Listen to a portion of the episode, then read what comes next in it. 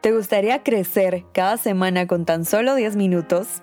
Alcanzar nuevas metas, sentirte mejor con quien eres y que otros noten el éxito que vas alcanzando? Pues prepárate, porque este espacio llegó para cambiarte la vida. Bienvenido a un nuevo episodio de The Grow Academy Podcast. De la mano de la literatura y de consejos prácticos para tomar acción, vamos a ir creciendo juntos semana a semana. Mi nombre es Mónica Beltetón y hoy te voy a compartir una enseñanza útil para que crezcas a nivel personal esta semana. ¡Comenzamos! Bienvenidos una vez más al podcast de The Grow Academy. Hoy me emociona muchísimo estar con ustedes porque vamos a hablar de uno de los temas que más me apasionan y que más importantes son hoy en día, el body positivity.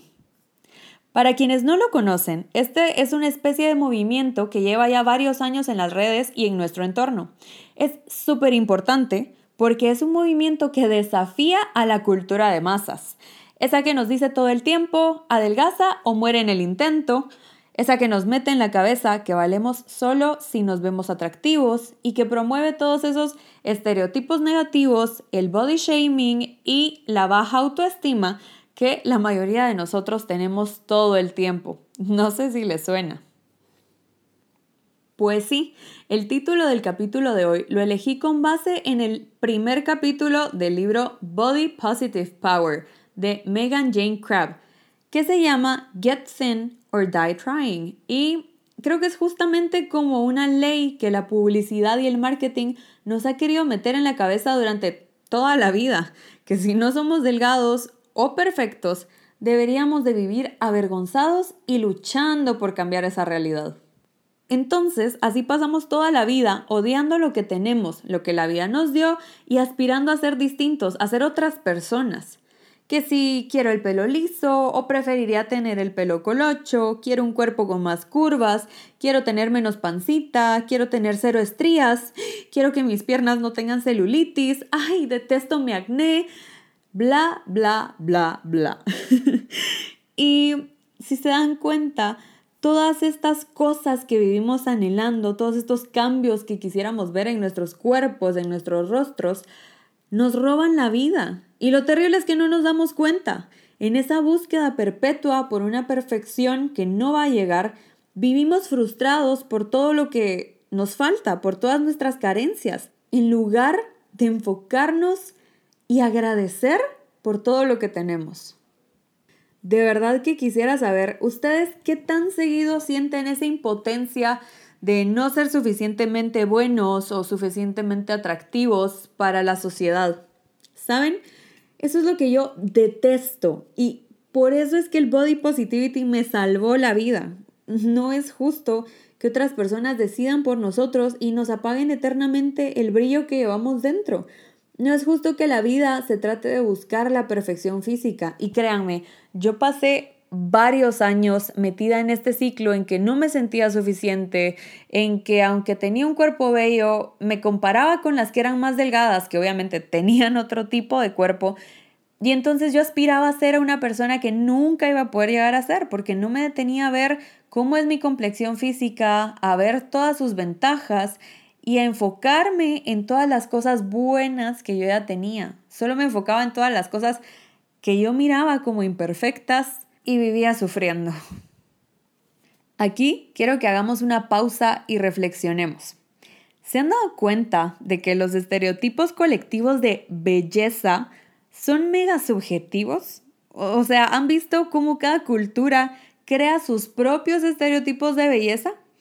Recuerdo que hace unos años vi un documental justamente sobre este tema y en Asia obligaban a las mujeres a calzar zapatos pues de tallas menores para que sus pies quedaran pequeños porque allá veneraban los pies pequeños como algo hermoso. O por ejemplo en África que obligaban a las mujeres a utilizar un sinnúmero de collares para irles estirando el cuello porque creían que se veían hermosas. E incluso habían mujeres cuya vida corría riesgo porque si se quitaban esos collares ya se habían alargado tanto, tanto el cuello que tenían pues el peligro de morirse al quitarse esos collares. ¿No les parece una locura? Ah, bueno, y si miramos los videos de reggaetón hoy en día, a todas las latinoamericanas nos exigen que tengamos un cuerpo con curvas, muy desarrollado, bronceado, una sonrisa impecable, el rostro súper maquillado y honestamente no todas las latinoamericanas somos así.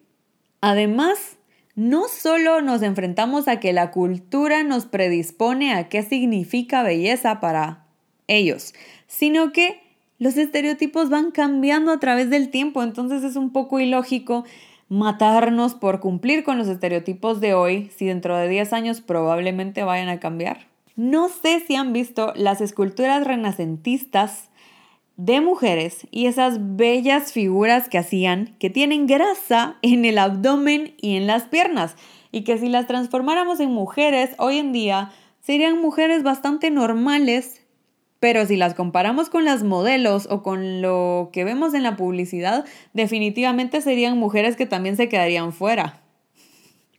Entonces, la belleza es un concepto súper abstracto y nosotros tenemos la decisión de elegir cómo la queremos aprehender y aprender. Hace unas semanas subí en mi Instagram una imagen que decía justamente eso. ¿Cuál es mi definición de belleza. Y creo que es importantísimo porque vivimos el día a día absorbiendo todas las construcciones sociales de qué es bello, qué es hermoso, y no nos detenemos a, a pensar qué es lo que significa belleza para nosotros mismos. Solo reproducimos el discurso que nos están dando los demás sin crear nuestro propio discurso, lo cual creo que es fatal. Y aquí vamos a pasar al ejercicio práctico del episodio de hoy. Hoy los quiero desafiar a que cambien su sistema de creencias y que lo modifiquen por uno más acorde al amor propio y a lo que ustedes creen valioso.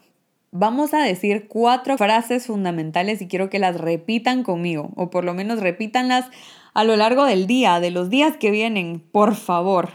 Número uno, el modelo de belleza que venden los medios es una farsa. Número 2. No necesito gastar tiempo ni energías en ser perfecto.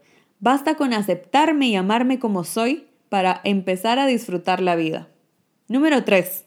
La grasa no es el enemigo, no me define y tampoco debe verse como un insulto. Si te dicen que has ganado grasa, no te ofendas. La grasa solo es eso, grasa.